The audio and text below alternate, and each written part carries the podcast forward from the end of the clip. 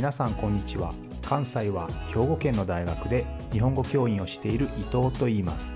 このプログラムでは日本語を学習中の皆さんに毎週1つか2つニュースを選んでその中に出てくる言葉や日本の文化社会歴史に関わることをお話しします。自然なスピードででもほんの少しだけ表現や文法を簡単にして話しますので皆さんが日本語そして日本を学ぶお役に立てれば嬉しいです。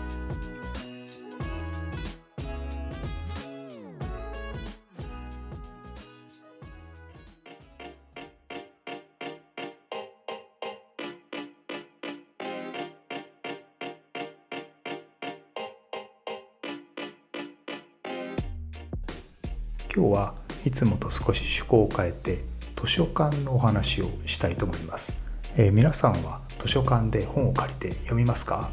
なかなかそこまでいかないですよね。最近はいろんなインターネットのサービスでまあ電子書籍の読み放題とかねありますので皆さんもタブレットやスマートフォンの上で、まあ、本を借りて読む、ね、本を購入して読むということがまあ増えてきたと思いますので、まあ、なかなか図書館に実際に行って物理的に紙の本を借りて読むという、まあ、機会は少なくなってきたかなと思います。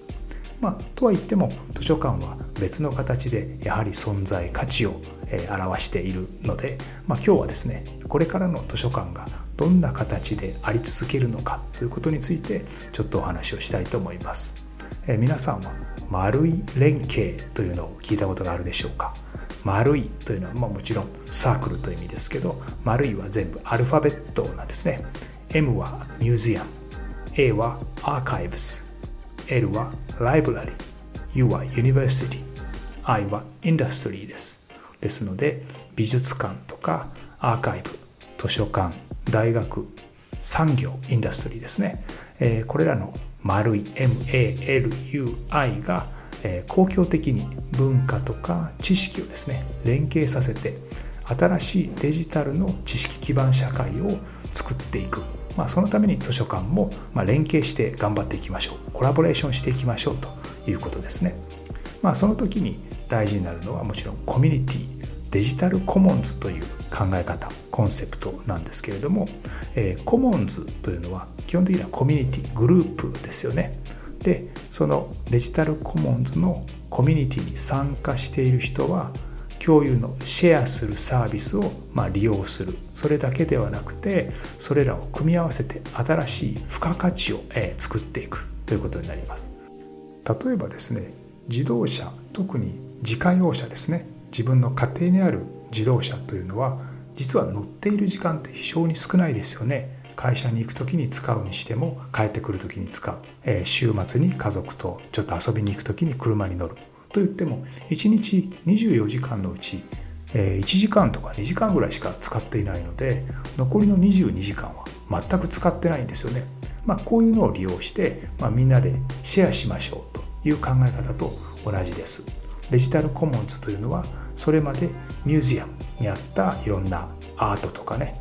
音楽とか、そういったもの。それから、そういったものが図書館にもありますよね。図書館には本がある。大学にもいろんな書籍やデータがたくさんありますしインダストリー産業にもいろんな企業が会社が貯めてきたデータがあるわけですよね。でこういったものが全てデジタル化されますのでそのデジタルコモンズの中で共有していこう。シェアしていこう。シェアしていって新しい価値を生み出していこうというこういうことになるわけですね。例えばですけど皆さんも、まあ、聞いたことがあると思いますけど昔の古いモノクロの写真ですよねこれを例えば大学の優れた技術によってあるいは企業の優れた技術によってカラー写真にしたりするあるいは動画にしたりする、まあ、こんな技術もあるわけですよね。まあ、こんな形でライブラリーにあったあるいはミュージアムにあった古い芸術作品とか紙の本からそれを大学やインダストリー社会に持っていくことによってそこに新しい付加価値新しい価値をつけようというそういう連携のことを丸い連携というふうに言うわけですね。これまでは古いものは時間が経てば経つほどどんどん古くなってだいたい価値が下がっていってしまうことが多かったですね。まあアンティークの家具とか絵などは価値が上がることはあったかもしれませんが基本的には古くなるとどんどん錆びていって使えなくなっていって価値がなくなることが多いわけですけれどもこのデジタル社会においてはそういうことはないわけですね。古いものでも色あせない。いつでも新しいままそのままの形。むしろアップデートすることができますので、まあ、その意味ではこの知識循環型社会においてはこういったデジタル素材のシェアをして付加価値をつけるということが可能になってくるわけですね。このデジタル化によって図書館は大きくその役割を変えつつあります。図書館ってかなり大きいところが多いですよね。で大きい図書館のうち何がその大きさを占めているかというと図書館の大きさはほぼ書庫なんですね。つまりほとんど借りる人がいないけれど一応置いてある本の倉庫なんですよね。で実際に人々が一般的に借りていく本というのはその中の1割か2割ぐらいしかなくてほとんどの図書は年に1回とか、えー、数年に1回借りられるだけ。でも一応置いてあるというそういうことですね。ですので図書館というのは実はほとんど使われない本がたくさん置いてあるんですね。たまに貸し出される本。それによってあの大きさが作られているわけです。でも本がデジタル化されると別に読まれない本あまり利用の多くない本でも置いておくのにスペースはいらないわけですからどんどんどんどん本を増やすことができますよね。さらにあまり読まれない本というのは人々が探すことができないから読まれなかったという側面もあります。検索が難しいですよね。でも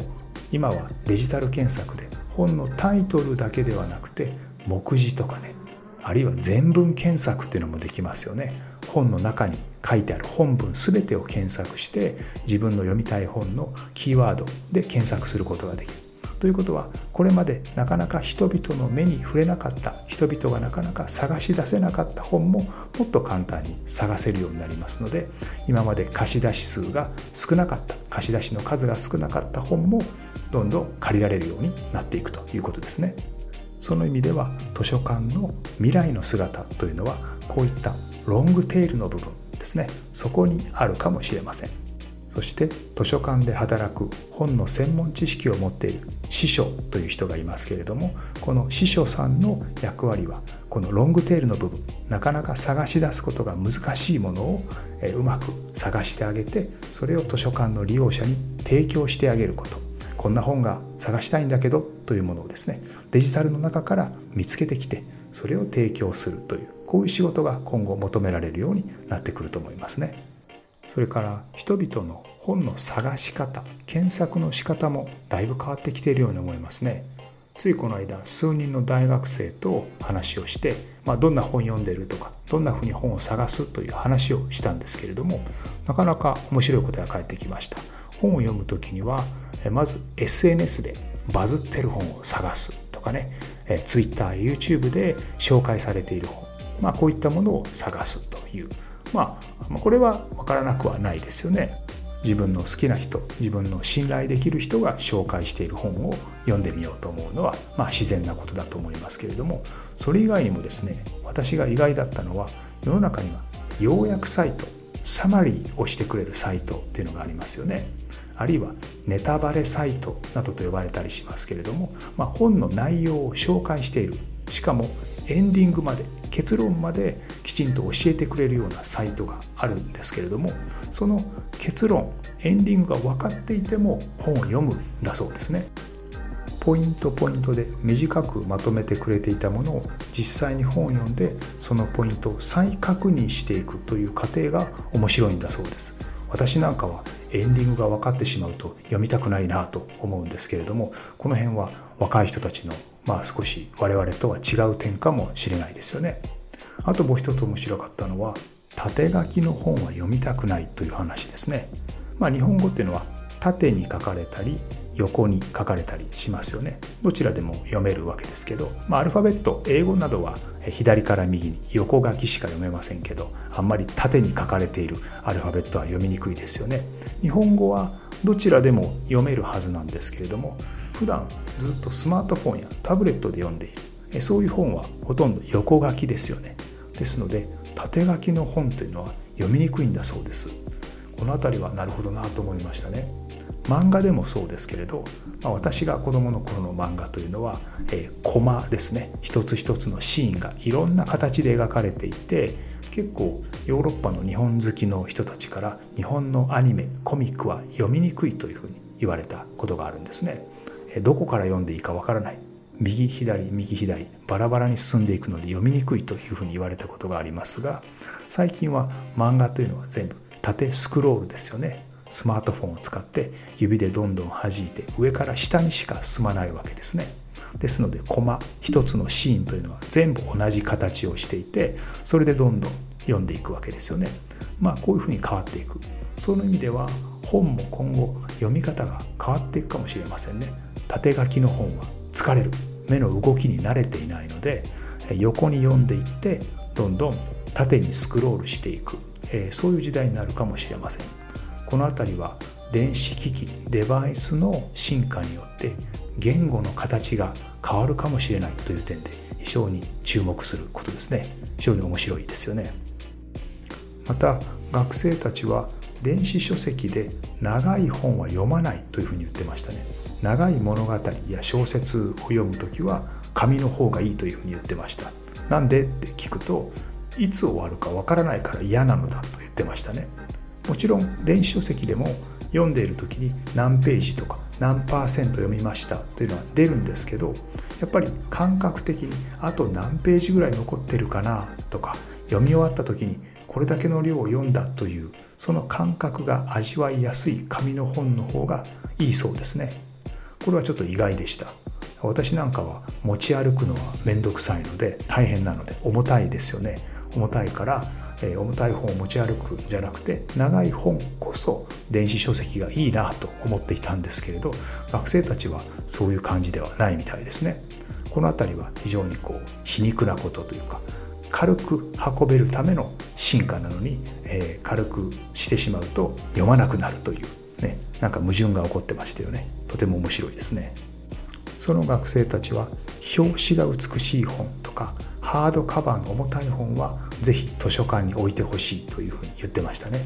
えー、そういった表紙とか中に書いてある美しい写真とかを見るのはやはり、えー、実際にそれを買いたいわけですけどハードカバーの本というのは高いですよね。なかなか買えないですよねですのでひょっとしたら今後の図書館というのはロングテールの部分に応える役割とそれ以外に非常に高い書籍ですよねあるいは大きな書籍、えこういったものを、貯蔵するようなそういう役割を担っていくかもしれませんね。